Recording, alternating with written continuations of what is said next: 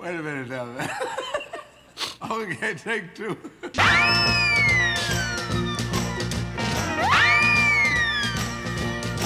Bonjour à toutes, euh, bonjour à tous, et vous êtes bien sûr Radio Alpa dans l'émission Tech to 7.2, une émission qui reçoit tous les 15 jours des artistes acteurs de la scène musicale sartoise. Et aujourd'hui, j'ai le plaisir de recevoir Nico pour le groupe Tonzingue. Bonjour Nico. Salut Fred. Si on devait te présenter, tu es l'un des deux chanteurs, guitaristes du groupe Tonzingue, Voilà. co-auteur. C'est quoi un peu le parcours euh, de Nico à la guitare et au, et au chant? Alors donc euh, moi je suis, euh, j'ai commencé la musique, euh, j'avais je dirais 14 ans. J'ai commencé donc à faire de la guitare en rencontrant des, des copains qui jouaient aussi. Et ensuite je suis allé au lycée Bellevue dans une section option musique. Mhm. Donc là j'ai rencontré plein plein de musiciens. T'as quelle époque ça? Euh, bah, écoute, Si on veut pas donner ton âge, Ouais, ouais, ouais, bah, moi aujourd'hui j'ai 29 ans, euh, je suis rentré au lycée à 15 ans. Ouais. Donc à 15 ans, j'ai euh, rencontré pas mal de musiciens au sein du, du lycée euh, qui faisaient d'instruments euh, différents et j'ai monté mon premier groupe euh, de heavy metal qui s'appelait Flag Trash. D'accord. Et on a joué d'ailleurs à la MJC Prévert, je crois. Et donc voilà, on jouait avec notre groupe. Et puis à la suite de ça, on a rencontré d'autres copains qui faisaient aussi de la musique, des percussions, du violon. Et donc on est amené à monter à la, la première formation Tonzinc. Euh, comme ça, quoi. Donc c'est un groupe de un groupe de lycée alors en fait. Euh, au départ, toi tu voulais faire du métal et puis il y a la constitution parce que c'est dans dans la dans la section musicale du de Bellevue. Vous dites ah, on va tiens on va se faire un bœuf ensemble C'est ça. et hop ça changement musical. C'est ça, c'est ça. Et en parallèle, euh, j'avais enfin, j'ai un cousin qui faisait de la guitare aussi. Et puis en fait, euh, c'est, ça arrive à pas mal de jeunes, je pense. C'est jouer au repas de famille. euh, et puis petit à petit, composer des chansons. Et donc on a monté Tonzinc aussi euh, comme ça avec mon cousin et ses amis qui faisaient de la musique. Et d'où le nom Tonzinc Mhm. en fait. Oui j'ai Euh, j'ai vu que vous vous y reveniez souvent parce qu'apparemment il y a la confusion avec le bar euh, le zinc et vous en fait c'est plutôt le le, le- le- l'argot de cousin. C'est ça. Ouais, ouais, ouais. Alors après, on est conscient qu'il y a cette confusion et on en joue aussi parce que euh, c'est quelque chose qui nous parle aussi, le zinc, le, le bar, quoi. Donc, euh, donc voilà, c'est une histoire familiale et aussi une, une histoire de, de potes, quoi. Tout ce parcours musical, en fait. Tu avais pris des cours avant avec des profs ou c'était vraiment de complètement l'autodidacte et puis tu, tu as bifurqué avec le lycée et puis là tu as commencé à... J'ai pris en tout deux ans de cours de guitare, euh, un an guitare classique. euh, là, j'étais encore au collège et puis j'ai pris un an de cours de guitare un petit peu plus musiques actuelles, quoi, rock. euh.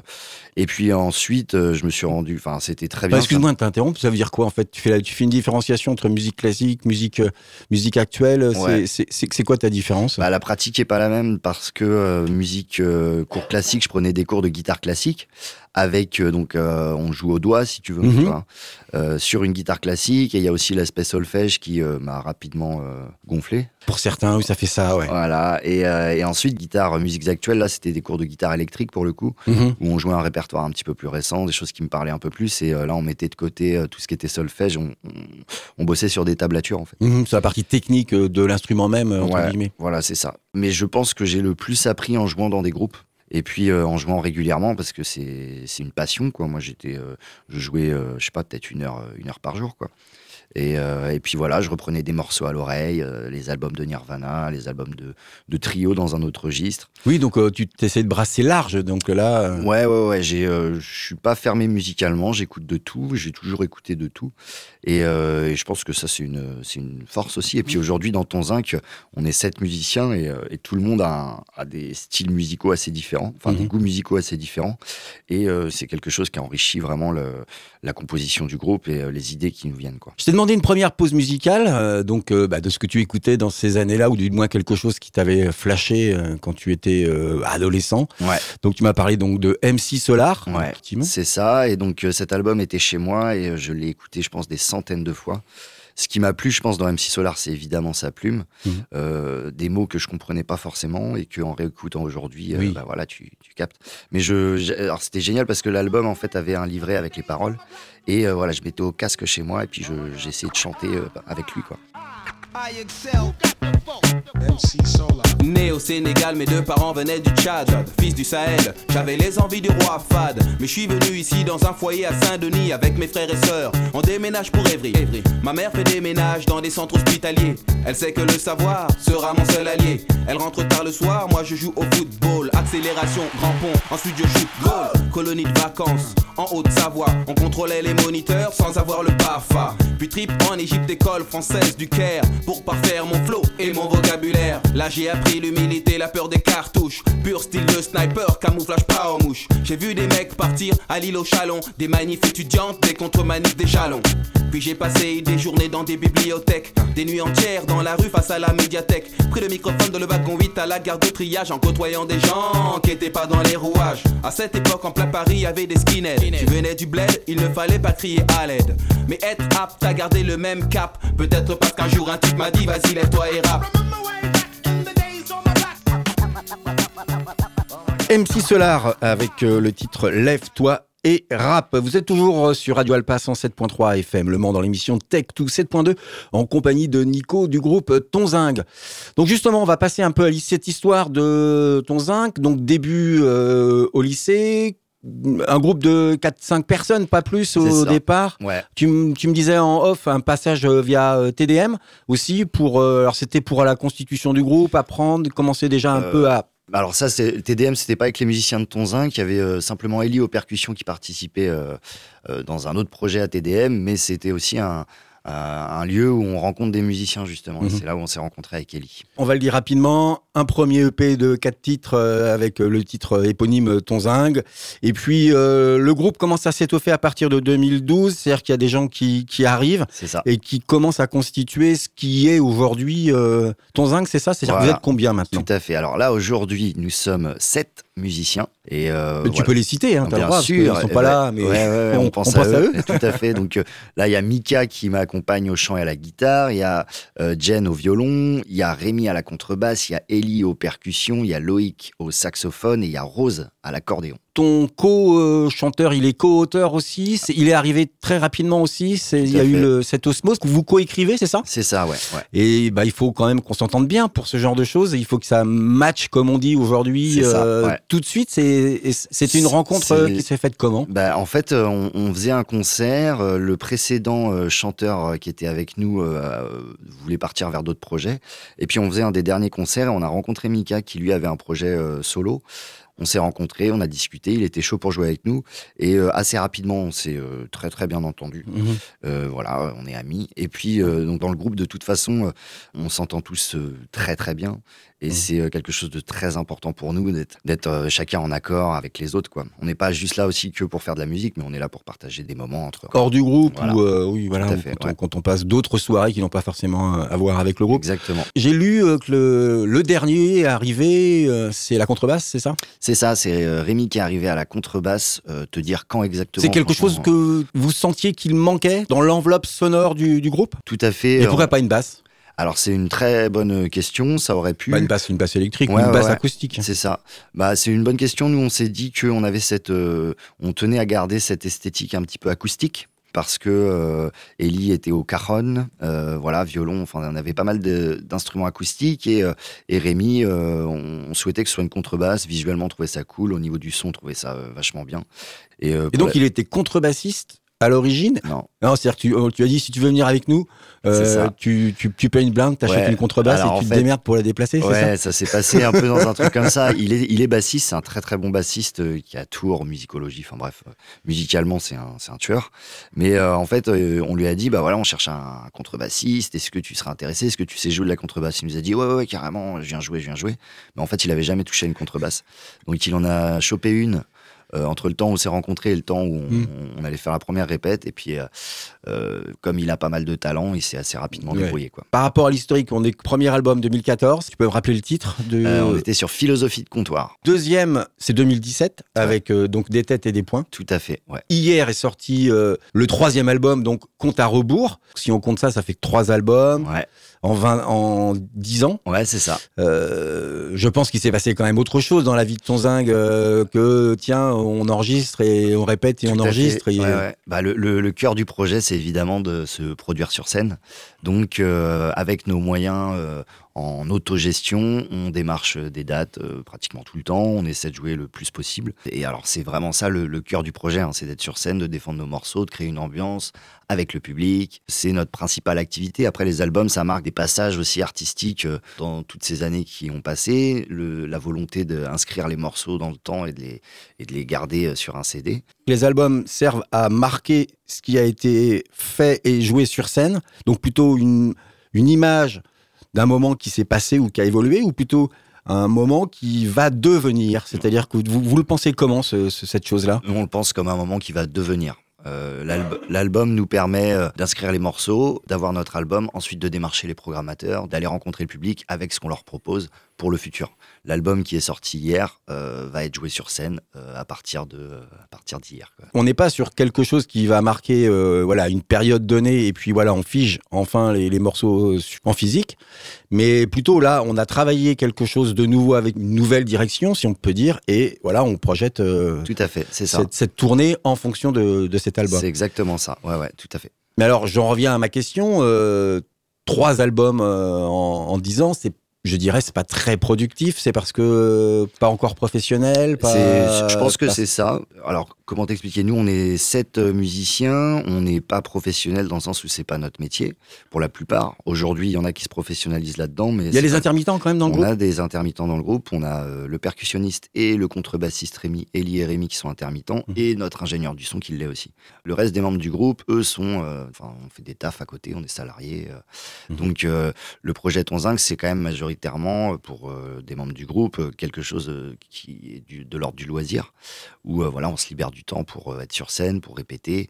Euh, l'album, c'est aussi euh, un aspect financier, tu vois. C'est quelque chose qui n'est pas donné. Mhm. nous, on donne pas de thunes personnelles là-dedans. C'est-à-dire que notre association fait rentrer de l'argent de par, les concerts. Voilà. Un album. un concert et puis bah, vente, vente d'albums. Exactement. Mais il faut un temps d'investissement financier, en tout cas, pour pouvoir produire un album de qualité.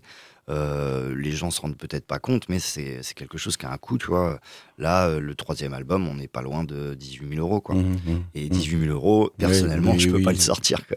Donc euh, après, je pense qu'on est productif dans les idées, on compose nos morceaux, tac, on adapte notre set en live et tout. Après, effectivement, dès que il faut rentrer en studio, faire la phase de mixage, mastering, c'est des choses où, voilà, qui ont de la thune, donc on peut pas se permettre de faire ça tous les ans, quoi. En deuxième pause musicale, je t'ai demandé donc ce que tu écoutais ben, récemment, c'est-à-dire un groupe plus ou moins actuel.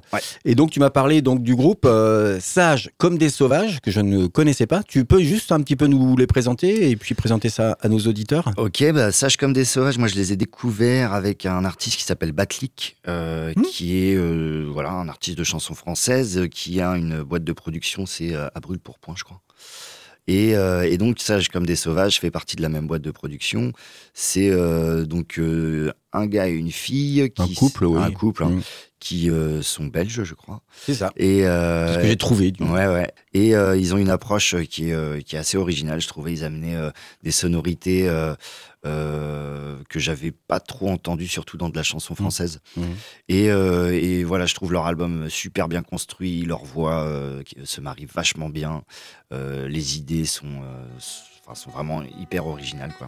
Donc, donc voilà, ouais, sage comme des sauvages, super chouette.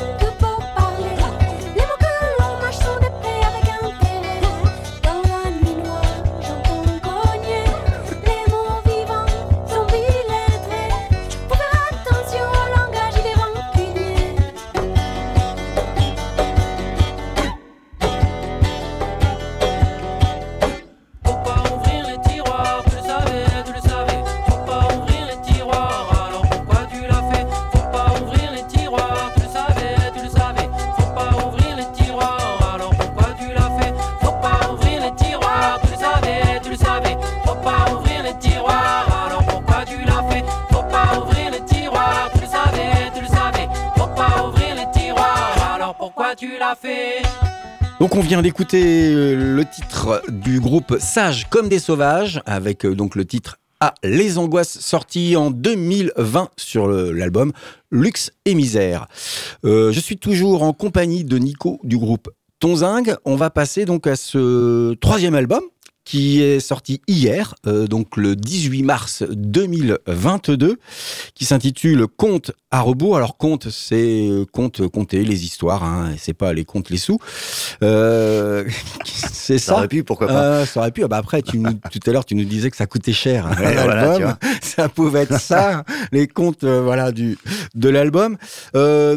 Il s'est fait où? Il y a eu un producteur. euh, on a mis les sous. Vous aviez, euh, vous aviez fait quelque chose pour avoir des, des, des sous comme euh, certains groupes le font. en- Non, non, En non, on n'a jamais fait de cagnotte. Non, ouais, on n'a pas fait ça. Nous, on a fait, on a investi en fait tout l'argent des concerts pour pouvoir se s'offrir euh, le studio et puis toutes les étapes qui viennent ensuite. Donc en fait, on a enregistré l'album au studio Lagrange Mhm. à Toiré sous Contensor, donc en Sarthe. Donc c'est Nord Sarthe, c'est ça? Ouais, c'est ça, Mhm. à côté de ma mère, c'est tout. Mhm. On s'est enfermé là-dedans pendant 10-12 jours. Ah oui, quand même. Ouais. euh, pour enregistrer tout ça avec euh, donc euh, Jordan euh, Jupin qui a fait tout le travail de prise en fait pendant le studio. Donc on- voilà, j'en profite pour euh, pour lui passer un, un petit coucou. Les techniques d'enregistrement ont été pensées par euh, Jérémy Cabaret, c'est une personne qui nous suit depuis les premiers albums. Mhm. Et, euh, et c'est lui en fait qui gère euh, tout ce qui est position des micros, organisation de l'enregistrement. Et, et c'est lui qui s'occupe du mixage. Et donc, on a enregistré voilà, à peu près en 10-12 jours en faisant des sessions. On attache une importance à essayer d'enregistrer au maximum le plus live pour Mhm. avoir cette énergie qu'on peut avoir en concert. Donc, euh, en fait, on a fait euh, 3-4 jours de prise rythmique. Donc, ça fait euh, guitare, guitare, basse, batterie. Donc, euh, voilà. Ensuite, on a rajouté donc, les instruments, violon, sax, accordéon. Et ensuite, on a fait une session où on rajoutait les deux voix avec, euh, avec euh, Mika. Donc, voilà, en tout, ouais, c'est ça, 10-12 jours. Et euh, à la suite de ça, Jérémy a fait le mixage et Jordan a repris tout ça pour refaire le mastering. Mhm. Et donc voilà, ensuite on a eu donc cet album Compte à rebours euh, euh, fini qu'on a pu envoyer au pressage pour, Mhm. euh, pour l'aspect plus physique. quoi. 14 titres sur cet album, tout est chanté en français. Vous avez aussi quand même, on n'en a pas parlé, mais c'est maintenant qu'on peut le dire, où il y a quand même une caractéristique un peu groupe engagé, pas engagé, mais il y, a, il y a quand même quelque chose, un gros regard sur la société. Quand on écoute euh, ton zingue, on, on sait malgré tout de quelles sont les idées un peu qui sont défendues à l'intérieur du groupe? Ouais, bah, ouais, c'est c'est le, but. hein. En fait, on, on chante en français, on a euh, souvent un esprit, euh, je dirais, critique sur ce qui se passe autour de nous. Et, euh, et puis voilà, on défend ce- on- nos idées en fait à, à travers ces chansons. L'idée, c'est pas forcément de prendre parti, même si on le fait automatiquement, mais c'est aussi de faire un état des lieux de ce qui se passe autour de nous, euh, voilà, faire une, une sorte de photographie d'un fait, bam, et puis euh, et c'est assez revendicateur, euh, provocateur parfois, mais il y a aussi pas mal de, second degré aussi dans ce qu'on raconte. Le premier single qui est sorti s'appelle alors À l'injustice. Alors c'est pareil hein, pour nos auditeurs, à l'injustice comme ça en français ça s'écrire différemment. Ici c'est Alain, le prénom Alain, donc c'est quelqu'un qui s'appelle Alain et plus loin son nom vu, on, a, justice. on a- on a réfléchi. Ah ouais voilà. donc il y a un jeu de mots sur sur le nom. Donc voilà, ça reflète quand même bien l'esprit du groupe. C'est ça. ouais. Cette première vidéo, elle est sortie quand exactement? Euh, elle est sortie euh, en jan- février, 25 février. Février. euh, Oui, il n'y a, 2022. pas- il y a pas très longtemps, il y a Ouais, un mois. ouais. Donc c'est un premier clip qu'on a fait avec euh, Marc Villette, qui lui était derrière la caméra. Donc euh, pareil, euh, merci beaucoup à lui pour le boulot, parce qu'avec les moyens qu'on avait, on est, assez fiers de ce qui, du résultat qu'on a eu, avec toutes les idées, les différents plans séquences. Techniquement, c'était assez ambitieux, et puis voilà, il a été carrément à la hauteur de de nos propositions et, euh, et donc pour revenir pour, sur l'injustice l'idée c'est de prendre un, un mec un personnage un peu le monsieur tout le monde quoi et puis de le faire évoluer à travers les couplets dans des situations qui peuvent euh, résonner à tout le monde, quoi, sur euh, la société, le, le fait de, de subir des décisions politiques et euh, financièrement aussi ne pas être forcément à l'aise et puis à un moment péter un plomb, quoi. Mhm. Et, euh, et c'est un peu ça l'histoire du l'histoire de ce morceau euh, avec un refrain qui euh, qui parle du temps qui passe et des erreurs que euh, on peut être amené à faire. L'important quand on fait des erreurs, c'est de ne pas les refaire finalement. Ju- Justement, puisqu'on sait que le, le texte est quand même très important, je reviens à cette question que j'avais posée dans la deuxième partie. Cette cohabitation de coécriture, euh, Mm, ça procède comment? Il y a quelqu'un qui a l'idée, il y a et puis euh, ça peut être toi, ça peut être euh, Mika. Mika, Ouais. vous vous lancez de chaque côté ou vous faites tous les deux en même temps? Ça dépend, il n'y a pas de recette. Euh, Il y a certains titres de l'album, euh, je pense à On en reparlera. Mhm. Euh, Mika l'a écrit tout seul. Euh, D'autres titres, euh, moi, ils ont pleuré, je crois que je l'ai écrit tout seul aussi. Il n'y a pas de formule magique, si tu veux. Euh, des fois, euh, de notre côté, on va écrire un couplet ou deux ou des idées. Et puis ensuite, on va le terminer ensemble. Ou alors, il y a carrément des morceaux style à l'injustice où ce morceau-là, on l'a écrit euh, tous les deux de A à Z. Ouais, je dirais en une demi-heure, quoi. Pam, pam, pam. Euh, je lance une idée, on se répond, tac, et puis euh, ensuite on corrige forcément, mais ça peut aller très vite, quoi. Et après sur scène, qui décide de je chante telle partie, toi tu chantes telle partie? Parce qu'on est plus ou moins, enfin c'est un, c'est un peu mon regard euh, un peu extérieur, Ouais. mais on est un peu sur une espèce de, de, de spoken word entre guillemets avec deux, deux frontman qui, Ouais, euh, ça, qui, ouais. qui se partagent le texte. C'est un peu ça aussi visuellement ton zinc sur, sur Tout à scène. fait. Ouais, bah c'est sûr que comme euh, Mika et moi on chante, on prend une place aussi de, comme tu dis, de frontman, quoi. Tu vois. Euh, après, euh, la- va faire injure aux autres. Hein. Ah bah non, non, mais euh, de toute façon, bah, c'est c'est assumé. Hein, mais, euh, donc, on se partage le texte quand on l'écrit, en fait. Une fois que le texte a fini d'être écrit, là, on réfléchit à comment on va le chanter. Euh, et puis, ah, ça se trouve, on a la musique avant, ça se trouve, on n'a pas encore la musique. Enfin, tu vois, il n'y a, pas de- y a pas de truc miracle, mais euh, effectivement, on essaie de se le répartir euh, de manière plus ou moins équitable. Mais enfin, c'est aussi, euh, on va se le répartir de manière pratique, puis aussi pour que le texte prenne, prenne du sens aussi, en fait. Parce qu'on peut être dans un dialogue, on peut être dans une confrontation euh, au sein du texte. En Donc, fonction des personnages Voilà. qui sont. donc le fait de changer de voix, c'est vachement parlant aussi, quoi. On va écouter donc bah, un titre extrait de ce nouvel album qui s'intitule Compte à rebours. Et donc tu as choisi le titre? J'ai pris le titre Pieds et poings liés.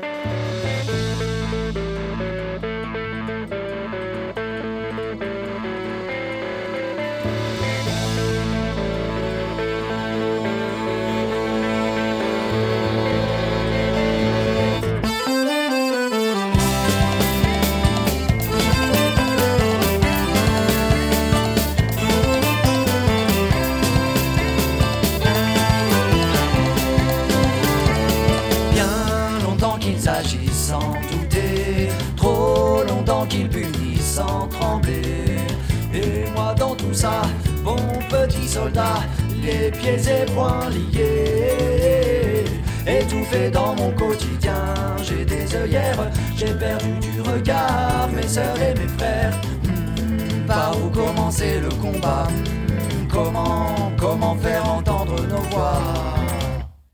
Moi qui ai encore la force de supporter le poids de ce vacarme, je dois me relever. Mais très vite je m'aperçois que le système qui m'envoie abuser joue de moi sans jamais souffler. Et moi dans tout ça, bon petit soldat, les pieds et poings liés. Et moi dans tout ça, bon petit soldat, les pieds et poings liés.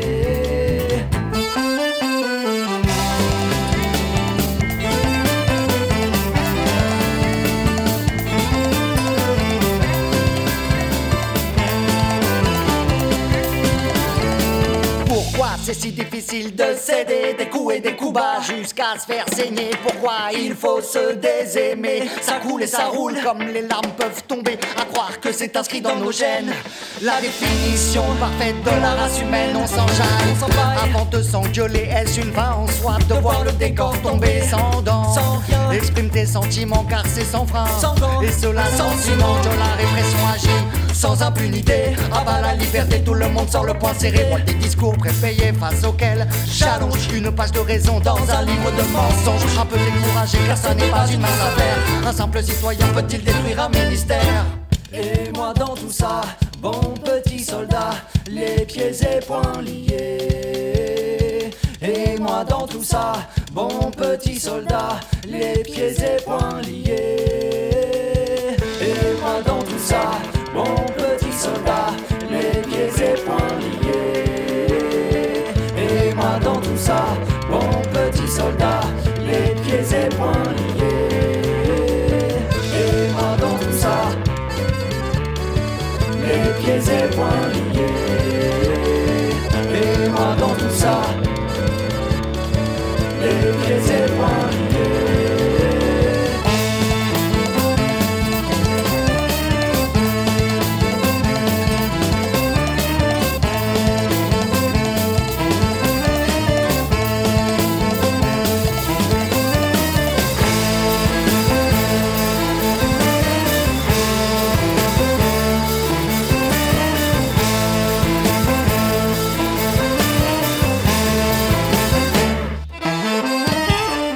Poings liés du groupe Tonzing, extrait donc de ce nouvel album qui est sorti eh ben, hier, le 18 mars 2022, et qui s'intitule donc Comptard rebours. Vous êtes toujours sur Radio Alpa 107.3 FM Le Mans dans l'émission Tech2. On arrive dans cette quatrième partie.